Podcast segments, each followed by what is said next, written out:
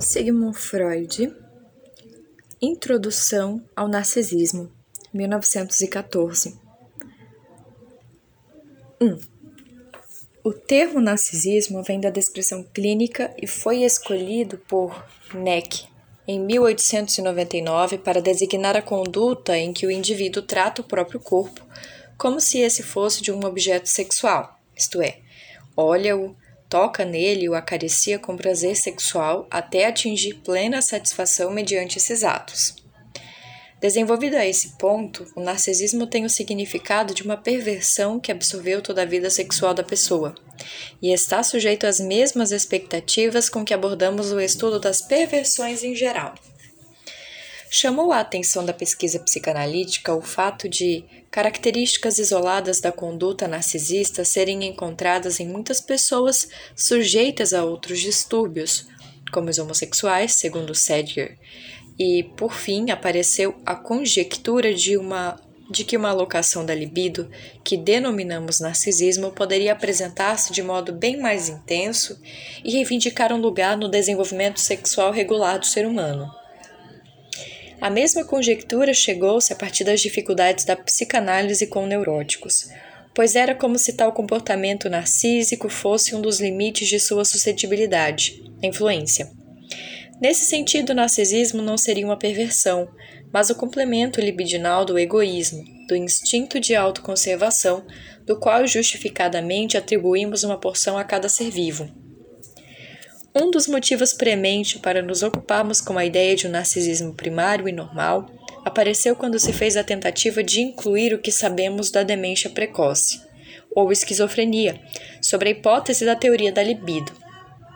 Esses doentes que eu sugeri designar como parafrênicos mostram duas características fundamentais: a megalomania e o abandono do interesse pelo mundo exterior, pessoas e coisas Devido a esta última mudança, eles se furtam à influência da psicanálise, não podendo ser curados por nossos esforços. Mas o afastamento do parafrênico face ao mundo externo pede uma caracterização mais precisa. Também o histérico e o neurótico obsessivo abandonam, até onde vai sua doença, a relação com a realidade. A análise mostra, porém, que de maneira nenhuma suspendem a relação erótica com coisas e objetos com pessoas e coisas.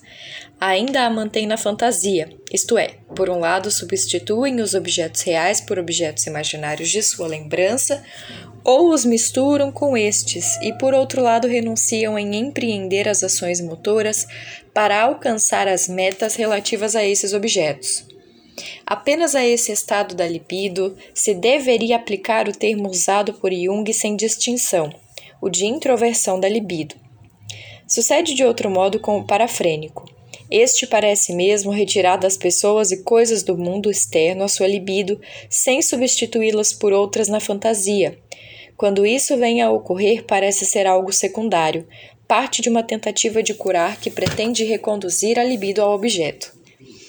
Surge a pergunta: qual o destino da libido retirada dos objetos na esquizofrenia?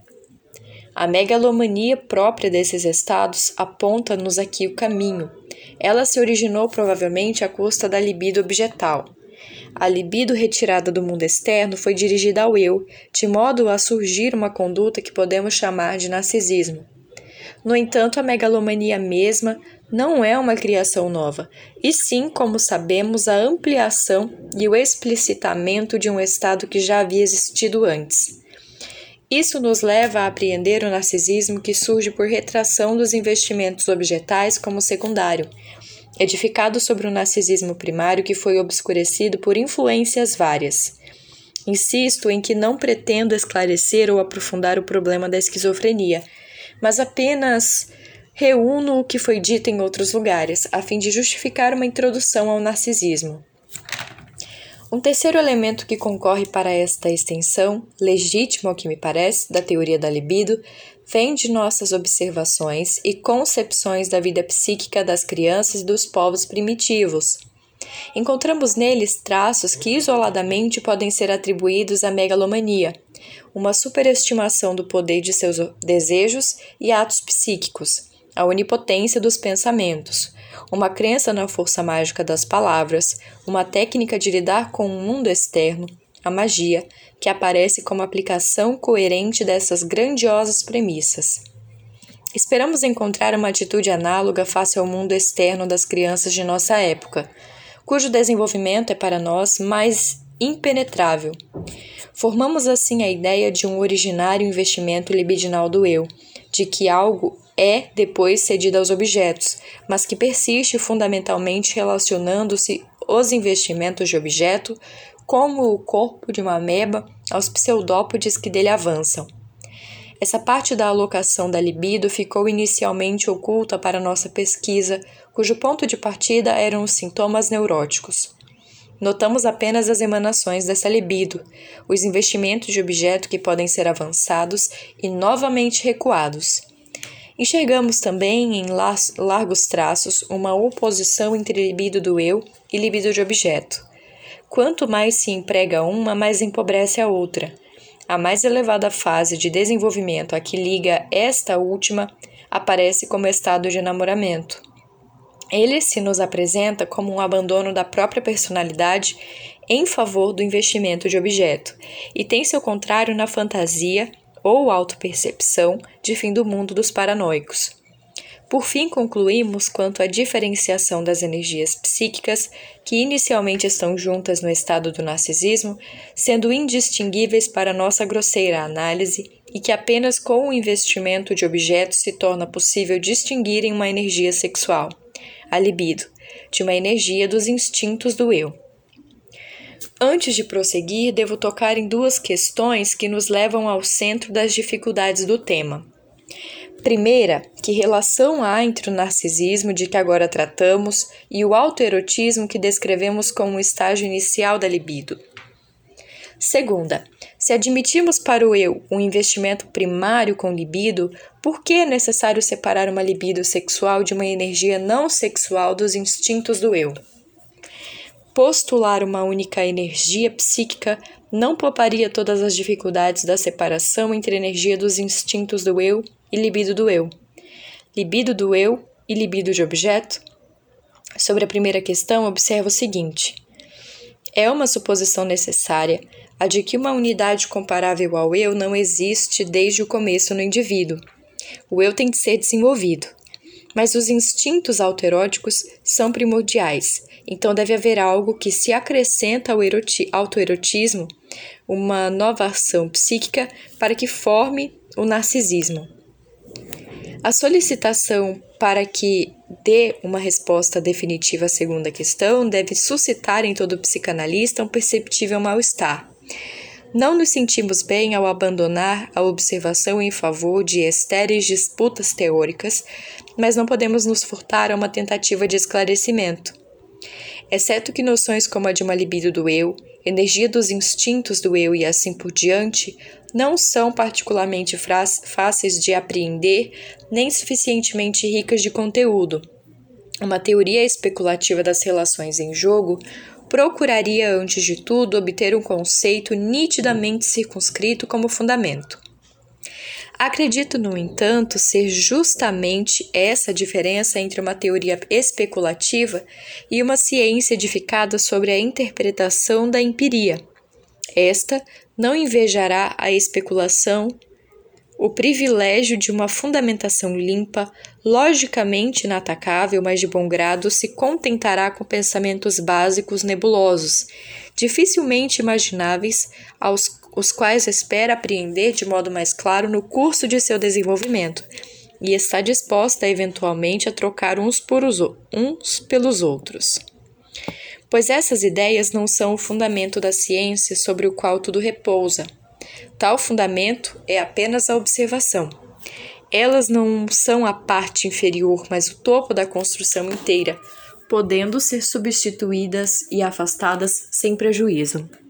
Em nossos dias, vemos algo semelhante na física, cujas concepções básicas sobre matéria, centros de força, atração, etc., não seriam menos problemáticas do que as correspondentes na psicanálise.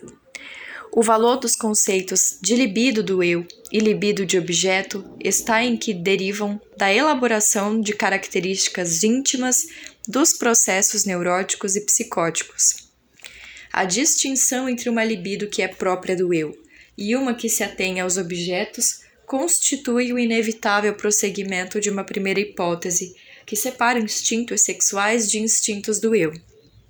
Pelo menos a isso me levou a análise das puras neuroses de transferência, histeria e neurose obsessiva. E sei apenas que todas as tentativas de prestar contas de tais fenômenos por outros meios fracassaram radicalmente. Dada a completa ausência de uma teoria dos instintos que de algum modo nos orientasse, é lícito, ou melhor, é imperioso, experimentar alguma hipótese de maneira consequente, até que fale ou se confirme. Há vários pontos em favor da hipótese de uma diferenciação original entre instintos sexuais e instintos do eu, além de sua utilidade para a análise das neuroses de transferência. Admito que somente esse fator não seria inequívoco, pois poderia ser o caso de uma energia psíquica indiferente, que apenas com o ato do investimento de objeto se torna libido. Mas essa distinção conceitual corresponde, primeiro, à separação popular tão corriqueira entre fome e amor. Em segundo lugar, considerações biológicas se fazem fazer, valer em seu favor. O indivíduo tem de fato uma dupla existência, como fim em si mesmo e como elo de uma corrente, a qual serve contra ou de todo modo sem a sua vontade. Ele vê a sexualidade mesma como um de seus propósitos, enquanto uma outra reflexão mostra que ele é tão somente um apêndice de seu plasma germinal, à disposição do qual ele coloca suas forças em troca de um bônus de prazer, o depositário mortal de uma, talvez, imortal substância como um morgado, que possui temporariamente a instituição que a ele sobreviverá. A distinção entre instintos sexuais e do eu apenas refletiria essa dupla função do indivíduo. Em terceiro lugar, é preciso não esquecer que todas as nossas concepções provisórias em psicologia devem ser um dia baseadas em alicerces orgânicos. Isso torna provável que sejam substâncias e processos químicos especiais que levem a efeito as operações da sexualidade e proporcionem a continuação da vida individual daquela espécie. Tal, tal probabilidade levamos em conta ao trocar as substâncias químicas especiais por forças psíquicas especiais. Precisamente porque, em geral, me esforço para manter longe da psicologia tudo que dela é diferente, inclusive o pensamento biológico, quero neste ponto admitir expressamente que a hipótese de instintos sexuais e do eu separados, ou seja, a teoria da libido, repousa minimamente sobre a base psicológica, encorajando-se essencialmente na biologia. Então serei consistente o bastante para des descartar essa hipótese se a partir do trabalho psicanalítico mesmo avultar outra suposição mais aproveitável acerca dos instintos. Até agora isso não aconteceu. Pode ser que, em seu fundamento primeiro e em última instância, a energia sexual, a libido, seja apenas o produto de uma diferenciação da energia que atua normalmente na psique. Mas tal afirmação não tem muito alcance diz respeito a coisas já tão remotas dos problemas de nossa observação e de que possuímos tão escasso conhecimento que é ocioso tanto combatê-la quanto utilizá-la. Possivelmente essa identidade primeva tem tão pouco a ver com nossos interesses psicanalíticos quanto o parentesco primordial de todas as raças humanas tem a ver com a prova de que se é parente do testador, exigida para a transmissão legal da herança. Não chegamos a nada com todas essas especulações, como não podemos esperar até que uma outra ciência nos presenteie as conclusões finais sobre a teoria dos instintos. É bem mais adequado procurarmos ver que luz pode ser lançada sobre esses enigmas biológicos fundamentais por uma síntese dos fenômenos psicológicos. Estejamos cientes da possibilidade do erro, mas não deixemos de levar adiante de maneira consequente a primeira hipótese mencionada é de uma oposição entre instintos sexuais e do eu, que se nos impôs através da análise das neuroses de transferência, verificando se ela evolui de modo fecundo e livre de contradições, e se pode aplicar-se também a outras afecções, a esquizofrenia, por exemplo. Naturalmente, a situação seria outra. Caso se provasse que a teoria da libido já fracassou na explicação da última doença mencionada, Jung fez tal afirmação e obrigou-me assim a esta última discussão, que eu bem gostaria de ter evitado. Teria preferido seguir até o final o curso tomado na análise do caso Schreber, silenciando a respeito de suas premissas. A afirmação de Jung é no mínimo precipitada. Seus fundamentos são parcos. Primeiro, ele invoca o meu próprio testemunho, segundo o qual, devido às dificuldades da análise de Schreber, fui obrigado a estender o conceito de libido, isto é, abandonar seu conteúdo sexual, identificando o libido com o interesse psíquico propriamente. O que se poderia dizer para corrigir tal equívoco de interpretação já foi dito por Ferrerense, uma sólida crítica do trabalho de Jung. Resta-me apenas corroborar sua crítica e repetir que não expressei tal renúncia à teoria da libido. Um outro argumento de Jung, segundo o qual não é concebível que a perda da, da normal função do real possa ser causada apenas pela retração da libido, não é um argumento, mas um decreto. It begs the question, antecipa a decisão e evita a discussão, pois o que deve ser investigado é justamente se e como isto é possível. No seu trabalho grande seguinte, Jung passou ligeiramente ao lado da solução que eu havia indicado há muito. Isso deve-se considerar ainda, aliás, algo a que Freud se refere em seu trabalho acerca do caso Schreber, que a introversão da libido sexualis conduz a um investimento do eu, mediante o qual possivelmente se produz o efeito da perda da realidade. Constitui de fato uma possibilidade tentadora explicar desse modo a psicologia da perda da realidade, mas ele não se detém muito nessa possibilidade. Algumas linhas adiante, ele a dispensa com uma observação de que, partindo dessa condição, se chegaria à psicologia de um anacoreta ascético, não a uma demência precoce. Uma comparação inadequada que não deve, não leva a decisão alguma, como nos ensina a observação de que um anacoreta que se empenha em erradicar todo traço de desejo sexual, mas apenas no sentido popular do termo sexual, não precisa mostrar sequer uma colocação patogênica da libido. Ele pode ter afastado inteiramente dos seres humanos o interesse sexual, sublimando-o num elevado interesse por coisas divinas, naturais, animais, sem haver experimentado uma introversão de sua libido às suas fantasias ou um retorno dela ao seu eu. Parece que tal comparação despreza antecipadamente a distinção possível entre o interesse vindo de fontes eróticas e o de outras fontes. Se recordarmos também que as investigações da escola suíça, apesar de todo o seu mérito, trouxeram luz apenas sobre dois pontos do quadro da demência precoce, a existência de complexos achados tanto em pessoas sadias como em neuróticos e a similitude entre as suas construções fantasiosas e os mitos dos povos, mas de resto não conseguiram esclarecer o mecanismo da doença, então poderemos rechaçar a afirmação de Jung, segundo a qual a teoria da libido fracassou ao lidar com a demência precoce e por isso está liquidada também para as outras neuroses. 2. Dificuldades especiais me parecem impedir um estudo direto do narcisismo. O principal acesso a ele continuará sendo, provavelmente, o estudo das parafrenias, assim como as neuroses de transferência nos possibilitaram rastrear os impulsos instintuais libidinais, a demência precoce e a paranoia nos permitirão entender a psicologia do eu. Mais uma vez, teremos de descobrir, a partir dos exageros e distorções do patológico, o que é aparentemente simples no normal. No entanto, para nos aproximarmos do conhecimento do narcisismo, algumas outras vias continuam abertas para nós e são elas que passo agora a descrever: a consideração da doença orgânica, da hipocondria e da vida amorosa dos sexos. Siga uma sugestão verbal de Sandor Ferrerenzi ao apreciar a influência da enfermidade orgânica sobre a distribuição da libido.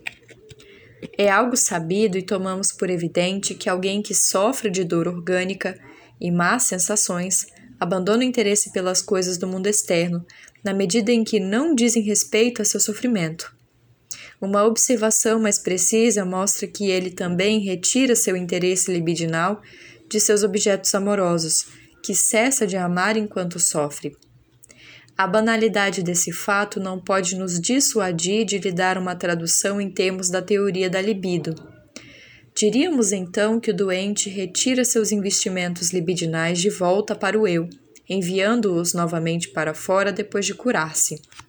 No buraco de seu molar, diz Brunk, no poeta que sofre de dor de dente, se, se concentra sua alma. Libido e interesse do eu têm aí o mesmo destino e são de novo inseparáveis. O conhecido egoísmo dos doentes cobre ambos.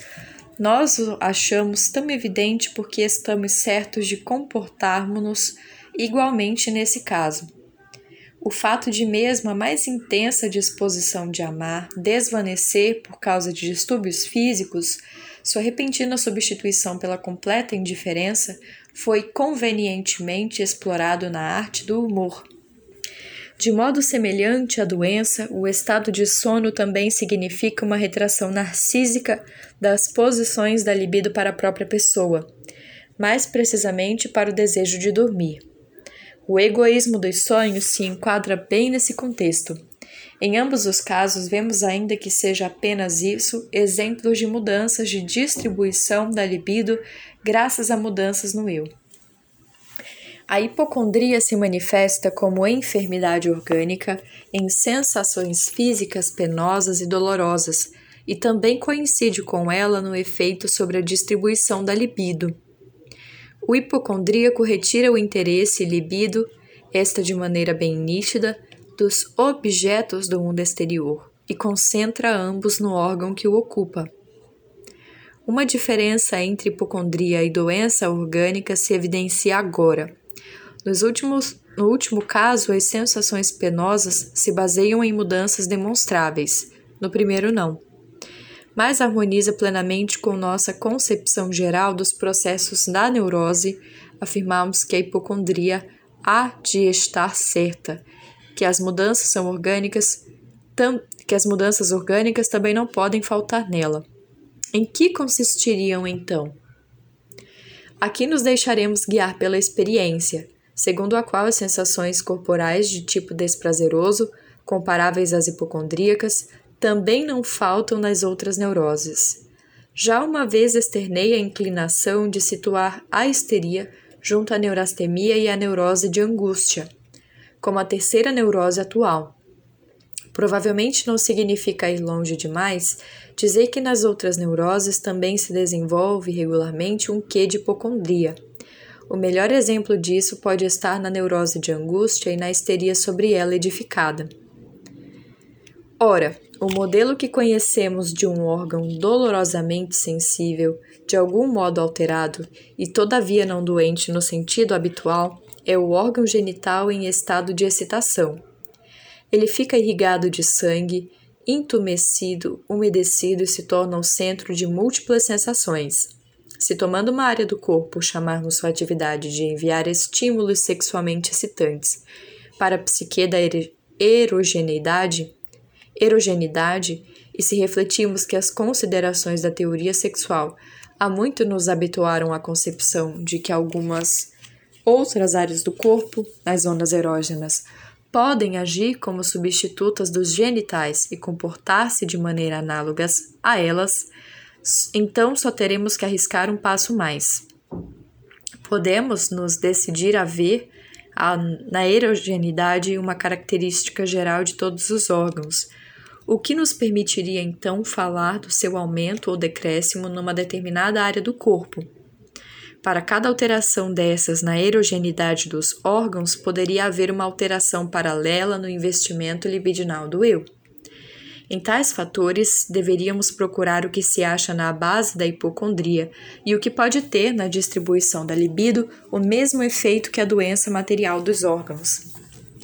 Notamos que, prosseguindo nesse curso de pensamento, topamos não só com o problema da hipocondria, mas também com o das outras neuroses atuais, a neurastenia e a neurose de angústia. Por isso, vamos parar nesse ponto. Não está no propósito de uma investigação puramente psicológica avançar tanto além da fronteira com a pesquisa fisiológica. Direi apenas que é possível conjecturar a partir disso que a hipocondria tenha com a parafrenia uma relação similar à das outras neuroses atuais, como a histeria e a neurose obsessiva, que dependa da libido do eu, como as outras da libido de objeto. A angústia hipocondríaca seria a contrapartida, contrapartida desde a libido do eu da angústia neurótica.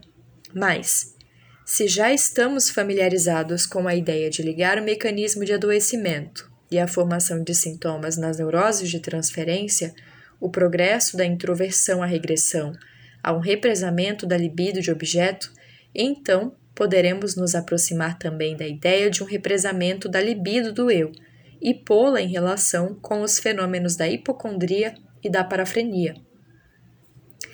Naturalmente, a nossa curiosidade perguntará aqui por que um tal represamento da libido do eu tem de ser sentido como desprazeroso.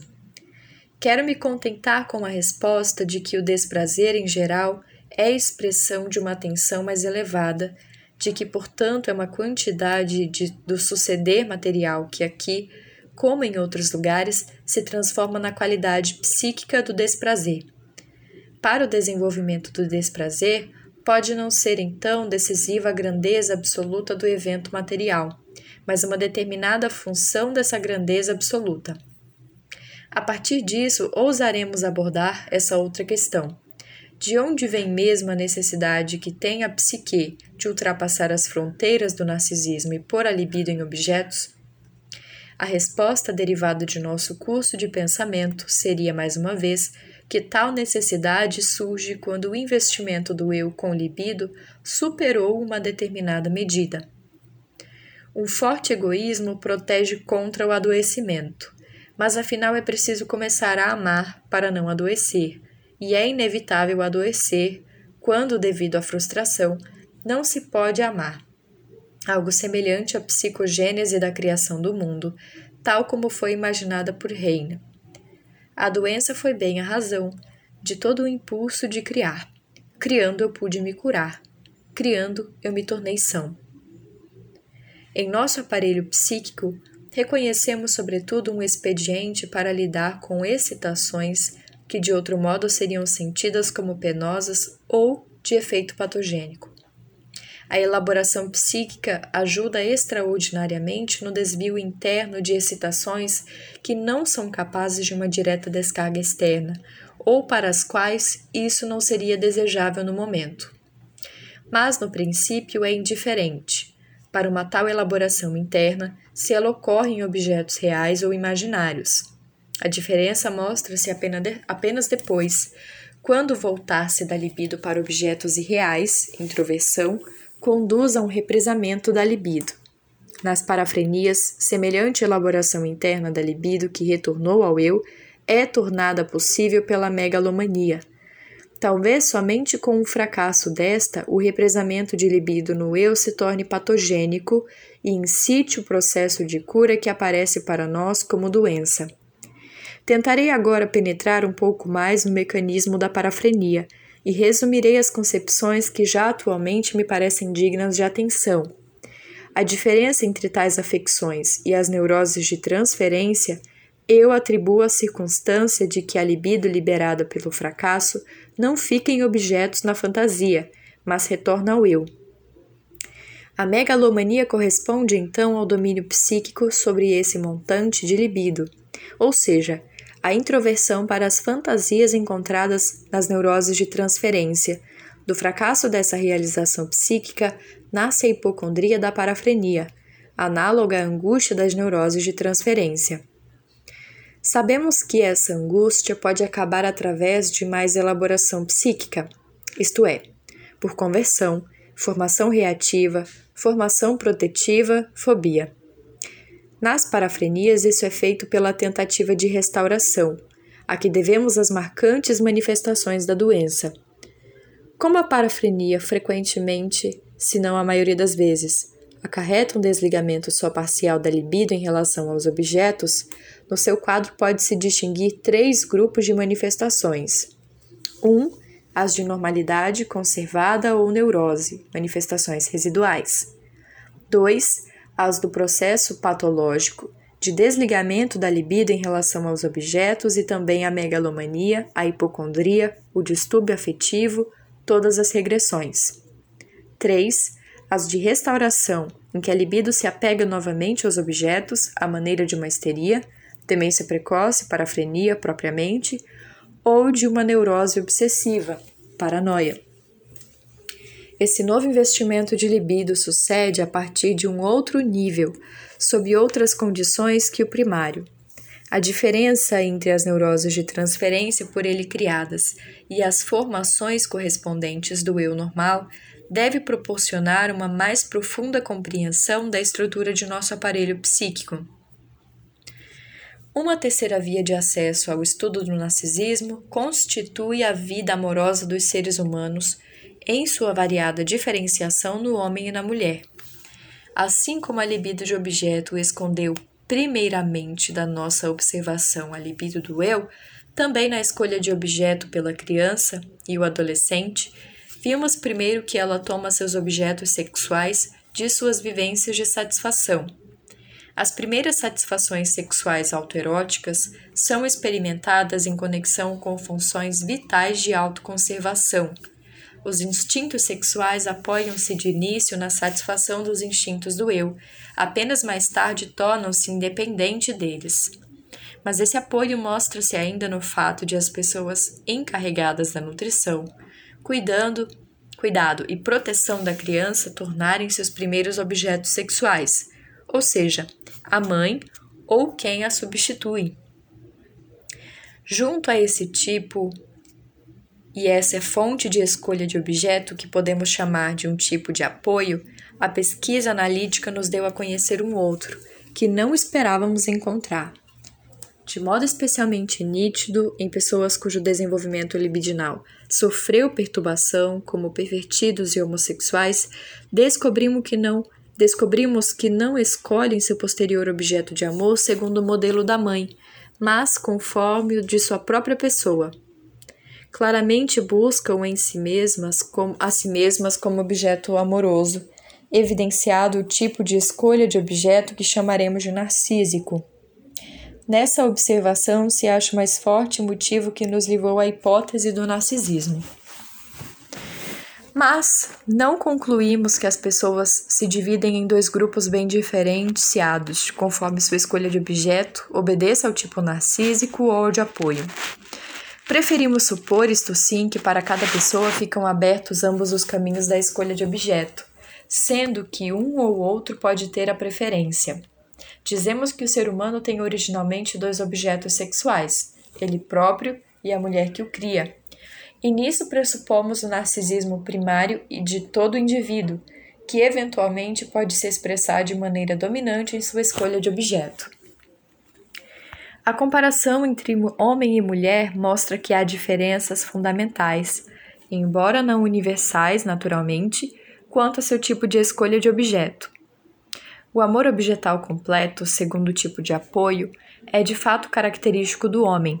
Exibe a notória superestimação sexual que provavelmente deriva do narcisismo original da criança e corresponde, assim, a uma transposição do mesmo para o objeto sexual.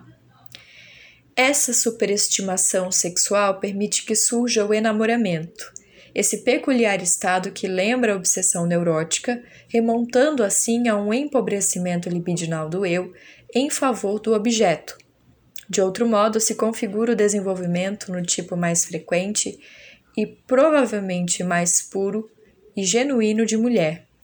Com a puberdade, a maturação dos órgãos sexuais femininos até então latentes parece trazer um aumento do narcisismo original, que não é propício à constituição de, um regular amor objetal com superestimação sexual. Em particular, quando se torna bela, produz-se na mulher uma autossuficiência que para ela compensa a pouca liberdade que a sociedade lhe impõe na escolha de objeto. A rigor, tais mulheres amam apenas a si mesmas com intensidade semelhante à que são amadas pelo homem. Sua necessidade não reside tanto em amar quanto em serem amadas, e o homem que lhes agrada é o que preenche tal condição. A importância desse tipo de mulher para a vida amorosa dos seres humanos é bastante elevada. Tais mulheres exercem a maior atração sobre os homens, não apenas por razões estéticas, porque são normalmente as mais belas, mas também devido a interessantes constelações psicológicas. Pois parece bem claro que o narcisismo de uma pessoa tem grande fascínio para aquelas que desistiram da dimensão plena de seu próprio narcisismo e estão em busca do amor objetal. A atração de um bebê se deve em boa parte ao seu narcisismo, sua autossuficiência e inacessibilidade, assim como a atração de alguns bichos que parecem não se importar conosco, como os gatos e os grandes animais de rapina. E mesmo o grande criminoso e humorista conquistaram nosso interesse na representação literária pela coerência narcísica com que mantém afastados de seu eu tudo que possa diminuí-lo. É como se os invejássemos pela conservação de um estado psíquico bem-aventurado, uma posição libidinal inatacável que desde então nós mesmos abandonamos. A grande atração da mulher narcísica não falta ao reverso, porém, boa parte da insatisfação do homem apaixonado, a dúvida quanto ao amor da mulher, a queixa quanto aos enigmas de seu ser, tem sua raiz nessa incongruência entre os tipos de escolha de objeto. Talvez não seja supérfluo garantir que esse quadro da vida amorosa feminina não implica nenhuma tendência a depreciar a mulher. Sem contar que a tendenciosidade me alheia, sei também que esses desenvolvimentos em direções várias correspondem à diferenciação de funções num contexto biológico altamente complicado. Além disso, disponho-me a admitir que muitas mulheres amam segundo o modelo masculino e exibem a superestimação sexual própria deste tipo. Também para as mulheres que permaneceram narcísicas e frias em relação ao homem, há um caminho que conduz ao completo amor objetal. No filho que dão à luz, uma parte de seu próprio corpo lhe surge à frente como um outro objeto, ao qual podem então dar, a partir do narcisismo, o pleno amor objetal. E há mulheres que não precisam aguardar o filho para dar o, pra, o passo no desenvolvimento do narcisismo secundário ao amor objetal. Antes da puberdade, eles se sentiam, elas se sentiam masculinas e por algum tempo se desenvolveram masculinamente. Depois que essa inclinação foi interrompida pela maturação da feminilidade, resta-lhes a capacidade de ansiar por um ideal masculino, que na verdade é a continuação da natureza de menino que um dia tiveram. Um breve sumário dos caminhos para a escolha de objeto pode concluir estas observações incipientes. Uma pessoa ama. 1. Um, conforme o tipo narcísico. A. O que ela mesma é, a si mesma. B. O que ela mesma foi. C. O que ela mesma gostaria de ser. D. A pessoa que foi parte dela mesma. 2. Conforme o tipo de apoio: A. A mulher nutriz, B. O homem protetor. E a série de substitutos que deles derivam. O caso C do primeiro tipo só poderá ser justificado mais adiante. A importância da escolha de objeto narcísica para a homossexualidade masculina é algo a ser apreciado em outro contexto.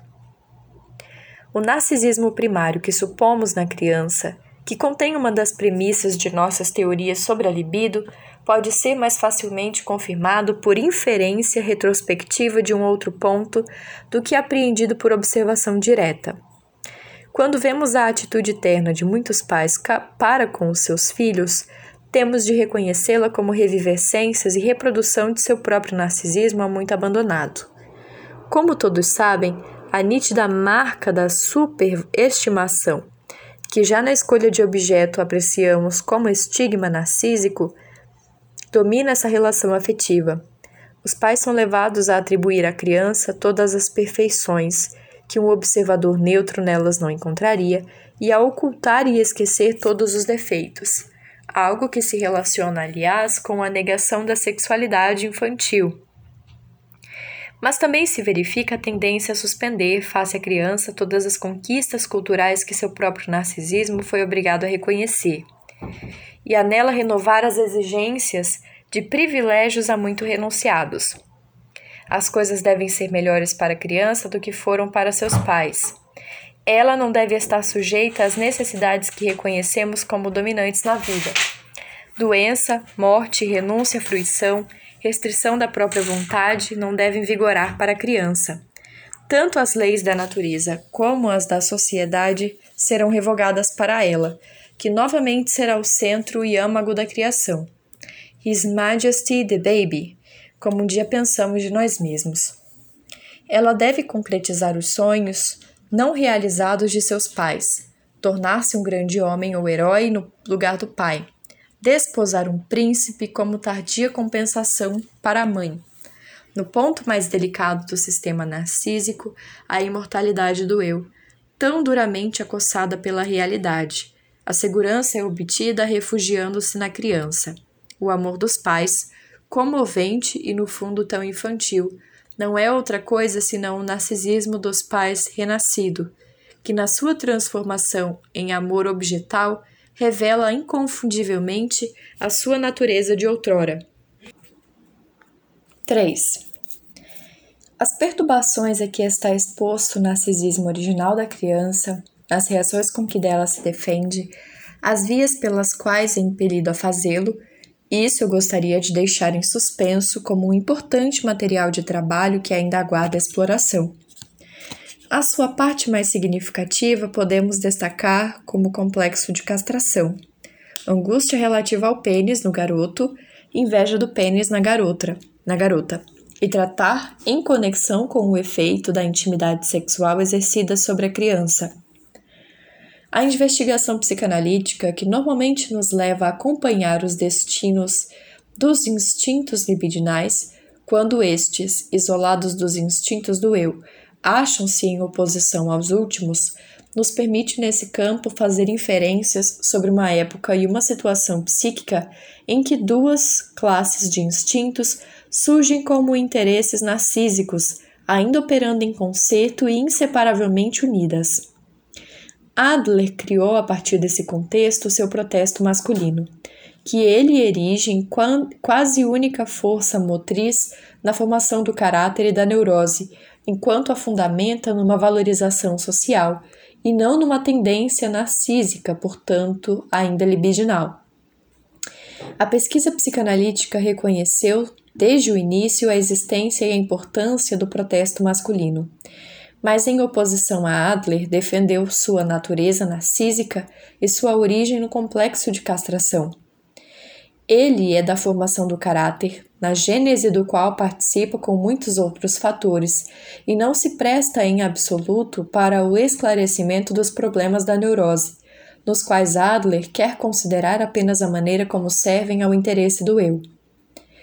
Acho impossível colocar a gênese da neurose sobre a base estreita do complexo da castração, por mais que este compareça nos homens entre as resistências à cura da neurose.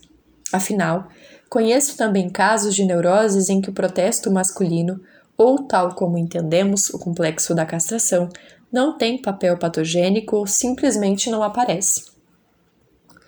A observação do adulto normal revela que a sua megalomania de outrora arrefeceu, que se apagaram os traços psíquicos a partir dos quais desvelamos o seu narcisismo infantil. O que aconteceu à sua libido do eu? Devemos supor que todo o seu montante passou para investimentos de objeto? Essa possibilidade contradiz, evidentemente, o veio de nossas discussões, mas podemos tomar a psicologia da repressão também uma pista para outra resposta à pergunta. Aprendemos que os impulsos instintuais da libido sofrem o destino da repressão patogênica, quando entram em contato com, em conflito com as ideias morais e culturais do indivíduo. Com isso, não entendemos jamais que a pessoa tenha um simples conhecimento intelectual, da existência de tais ideias, mas que as reconheça como determinantes para si, que se submeta às exigências de que elas partem. Dissemos que a repressão vem do eu. Podemos precisar. Vem do alto respeito do eu. As mesmas impressões, vivências, impulsos, desejos que uma pessoa tolera ou ao menos elabora conscientemente são rejeitados por outra com indignação ou já sufocados antes de se tornarem conscientes. A diferença entre as duas, que contém a condição da repressão, pode ser facilmente colocada em termos que possibilitam uma explicação pela teoria da libido. Podemos dizer que uma erigiu um ideal dentro de si, pelo qual mede o seu eu atual, enquanto a outra falta a essa formação de ideal. Para o eu, a formação do ideal seria a condição para a repressão. A esse ideal do eu dirige-se então o amor a si mesmo, que o eu real desfrutou na infância. O narcisismo aparece deslocado para esse novo eu ideal, que, como o infantil, se acha de posse de toda a preciosa perfeição. Aqui, como sempre no âmbito da libido, o indivíduo se revelou incapaz de renunciar à satisfação de uma vez que uma vez foi desfrutada. Ele não quer se privar da perfeição narcísica de sua infância e não pôde mantê-la, perturbado por admoestações durante seu desenvolvimento e tendo seu juízo despertado, procura readquiri-la na forma nova do ideal do eu. O que se projeta diante de si, o que ele projeta diante de si como seu ideal é o substituto para o narcisismo perdido na infância, na qual ele era seu próprio ideal. Isso nos leva a indagar sobre as relações entre a formação de ideal e a sublimação. A sublimação é um processo atinente à libido objetal e consiste que o instinto se lança a outra meta, distante da satisfação sexual. A ênfase recai no afastamento ante o que é sexual. A idealização é um processo envolvendo o objeto, mediante o qual este é aumentado e psiquicamente elevado sem que haja transformação de sua natureza. A idealização é possível no âmbito da libido do eu e no da libido objetal, de modo que a superestimação sexual do objeto, por exemplo, é uma idealização dele, na medida, portanto, em que a sublimação descreve algo que sucede ao instinto e à idealização, algo que diz respeito ao objeto, devemos separá-las conceitualmente. A formação do ideal do eu é frequentemente confundida, em prejuízo da compreensão, com a sublimação do instinto. Haver trocado seu narcisismo pela veneração de um elevado ideal do eu não implica ter alcançado a sublimação de seus instintos libidinais. É certo que o ideal do eu requer tal sublimação, mas não pode forçá-la. A sublimação continua sendo um processo particular, cuja iniciação pode ser instigada pelo ideal, mas cuja execução permanece independente da instigação. Precisamente nos neuróticos encontramos as maiores diferenças de tensão entre o desenvolvimento do ideal do eu e o grau de sublimação de seus primitivos instintos libidinais. E em geral é bem mais difícil convencer os idealistas do que os homens simples, modestos em suas pretensões acerca do inadequado paradeiro de sua libido. A formação de ideal e a sublimação também se relacionam diferentemente à causação da neurose. Como vimos, a formação de ideal aumenta as exigências do eu e é o que mais favorece a repressão. A sublimação representa a saída para cumprir exigência sem ocasionar a repressão. Não seria de admirar se encontrássemos uma instância psíquica especial que cumprisse a tarefa de assegurar a satisfação narcísica a partir do ideal do eu, e que, com esse propósito, observasse continuamente o eu atual, medindo-se pelo ideal. Havendo uma tal instância, seria impossível para nós descobri-la. Poderemos apenas indicá-la e contestar o que, que achamos que o que chamamos de nossa consciência moral tem essas características.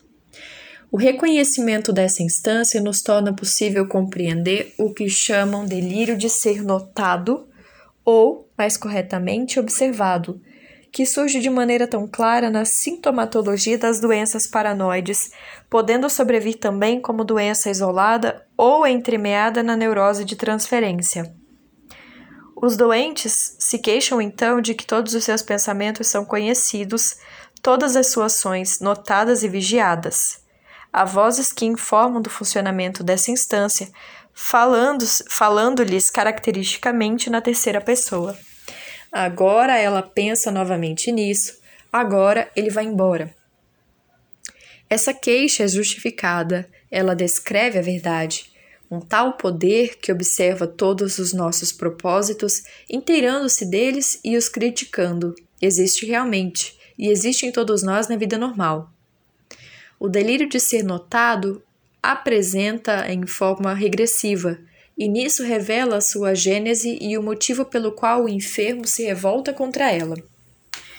Pois a incitação a formar o ideal do eu, cuja tutela foi confiada à consciência moral, partiu da influência crítica dos pais, intermediada pela voz, aos quais se juntaram no curso do tempo os educadores, os instrutores, e como um hoste, uma hoste inumerável e indefinível, todas as pessoas do meio, o próximo, a opinião pública. Grande quantidade de libido, essencialmente homossexual, foram assim carreadas para a formação do ideal narcísico do eu, e acham vazão e satisfação em conservá-lo. A instituição da consciência moral foi, no fundo, uma corporificação, inicialmente, da crítica dos pais, depois da crítica da sociedade, processo que é repetido quando nasce uma tendência à repressão a partir de uma proibição ou um obstáculo primeiramente externos. A voz e a multidão indefinida são trazidas à luz pela doença. A evolução da consciência moral se reproduz regressivamente, mas a revolta contra essa instância sensória vem de que a pessoa, consoante o caráter fundamental da, do da doença, quer se livrar de todas essas influências, começando pela dos pais, e retira deles a libido homossexual. Sua consciência moral lhe aparece então em forma regressiva, como hostil, inferência, interferência de fora.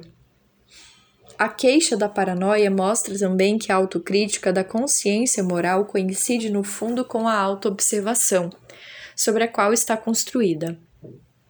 Portanto, a mesma atividade psíquica que assumiu a função da consciência moral se pôs também a serviço da pesquisa interior, que fornece à filosofia o material para suas operações intelectuais. Isso teria algo a ver com o impulso à construção de sistemas especulativos, peculiar à paranoia. Para nós será importante, não há dúvida, reconhecer ainda em outros campos indícios dessa instância criticamente observadora, elevada à consciência e à introspecção filosófica. Aduzirei aqui aquilo a que Herbert Silberer descreveu como fenômeno funcional, um dos poucos acréscimos de valor indiscutível à teoria dos sonhos. Silberer demonstrou, como se sabe, que em estados entre o sono e a vigília pode-se observar diretamente a transposição de pensamentos em imagens visuais, mas que em, tais, em tais circunstâncias é frequente aparecer não uma representação do conteúdo do pensamento, mas do estado de disposição, cansaço, etc., em que se acha o indivíduo que peleja com o sono. Ele mostrou igualmente que várias conclusões de sonhos e trechos de seus conteúdos não significam outra coisa senão a autopercepção do dormir e do despertar. Ele provou então o papel da autoobservação, no sentido do delírio paranoico de ser ob observado na formação do sonho. Esse papel não é constante, provavelmente o ignorei, porque não sobressai nos meus próprios sonhos. Em pessoas filosoficamente dotadas, habituadas à introspecção, ele pode tornar-se bem nítido.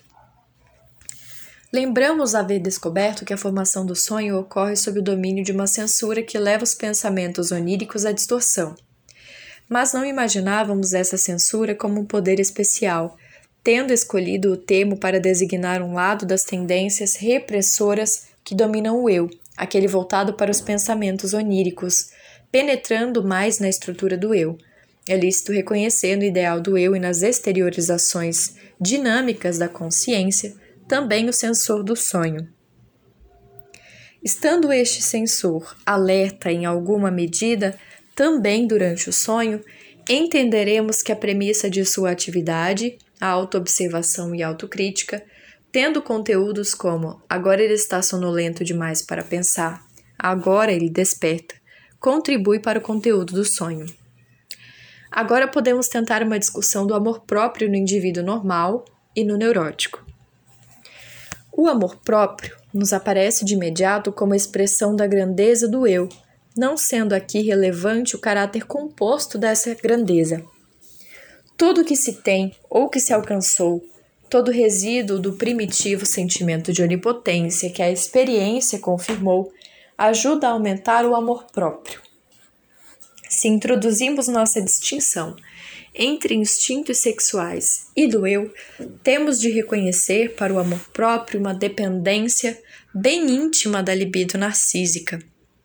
Nisso nos apoiamos em dois fatos fundamentais: o de que nas parafrenias o amor próprio é aumentado, nas neuroses de transferência é diminuído, e de que na vida amorosa não ser amado rebaixa o amor próprio, enquanto ser amado o eleva.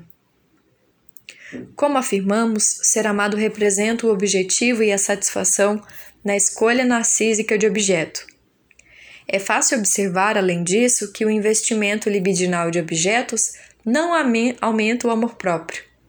A dependência do objeto amado tem efeito rebaixador. O apaixonado é humilde. Alguém que ama perdeu, por assim dizer, uma parte de seu narcisismo e apenas sendo amado pode reavê-la. Em todos esses vínculos, o amor próprio parece guardar relação com o elemento narcísico da vida amorosa. A percepção da impotência, da própria incapacidade para amar, devido a distúrbios psíquicos ou físicos, tem efeito altamente rebaixador no amor próprio. Aí devemos encontrar, na minha avaliação, uma das fontes do sentimento de inferioridade relatado espontaneamente pelos que sofrem de neurose de transferência. Mas a fonte principal desse sentimento é o empobrecimento do eu, que resulta das enormes, dos enormes investimentos libidinais deles, dele retirados, ou seja, o drano trazido ao eu por tendências sexuais não mais sujeitas a controle. Adler sustentou corretamente que a percepção de inferioridade em um órgão tem efeito instigador numa vida mental ativa, suscitando um desempenho maior pela via da supercompensação mas seria um exagero completo fazer remontar todo o bom desempenho, seguindo Adler, a essa condição da inferioridade original de um órgão. Não são todos os pintores que sofrem de mal na vista, nem todos os oradores foram originalmente, originalmente gagos.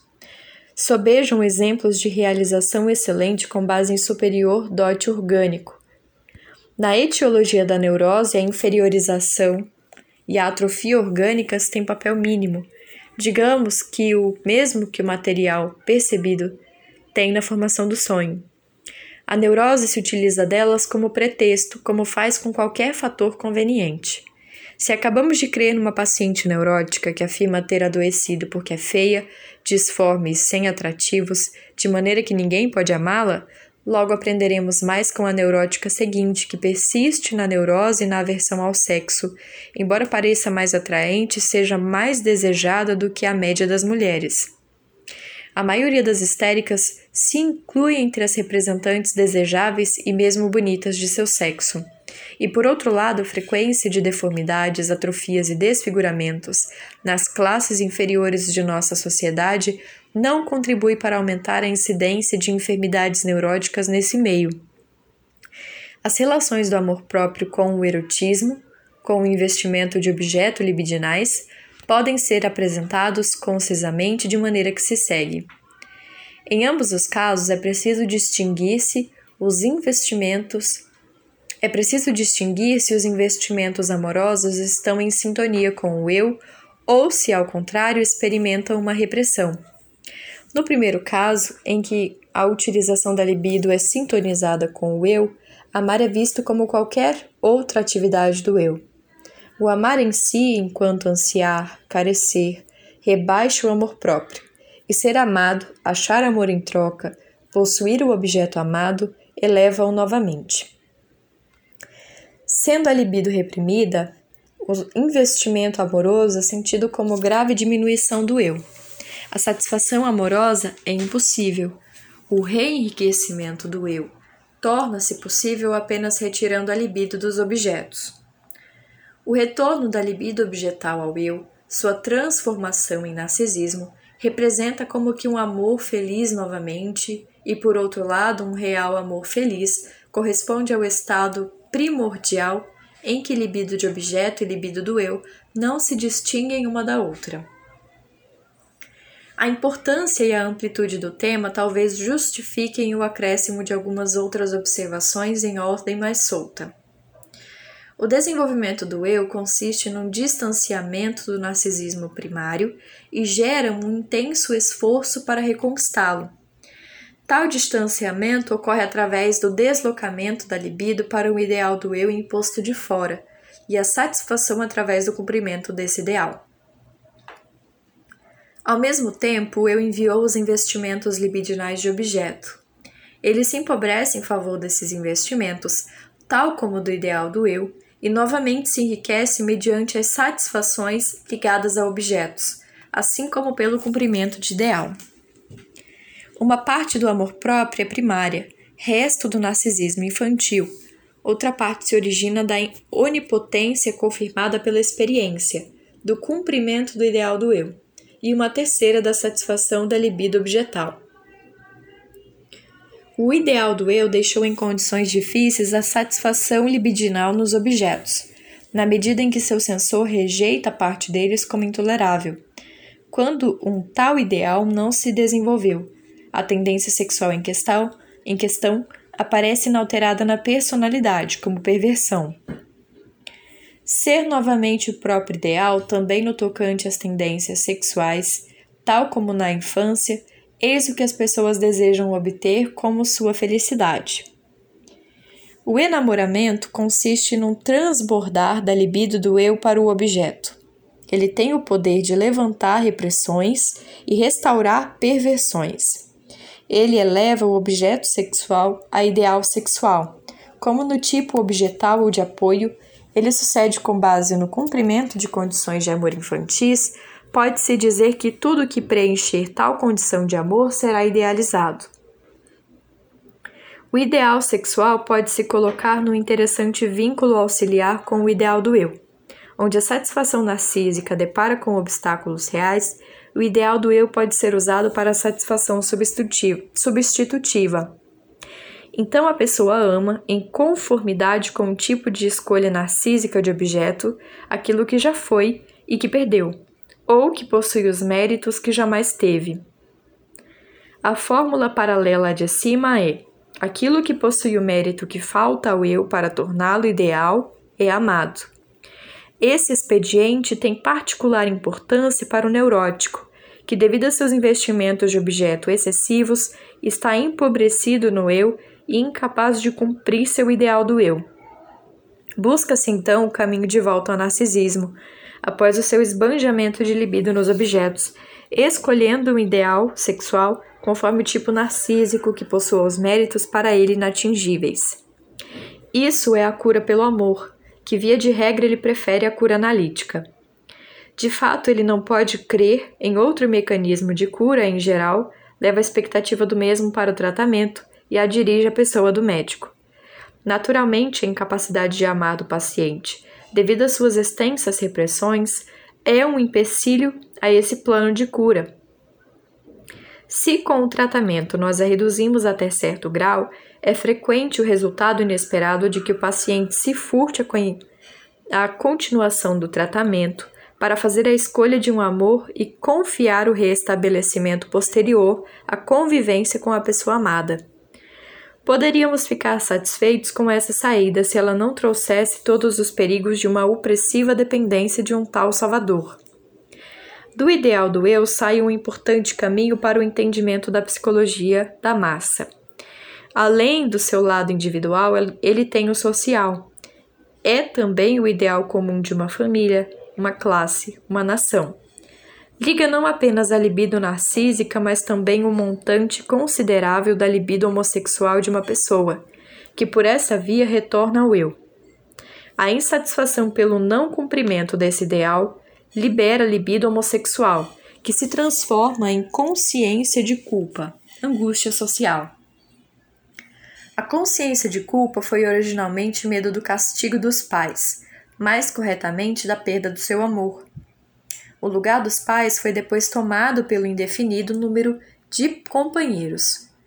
Torna-se mais compreensível porque a paranoia é frequentemente causada pela ofensa ao eu, pelo fracasso da satisfação no âmbito do ideal do eu, e também porque a formação de ideal e a sublimação convergem no ideal do eu a involução das sublimações e eventual transformações dos ideais nos casos de parafrenia.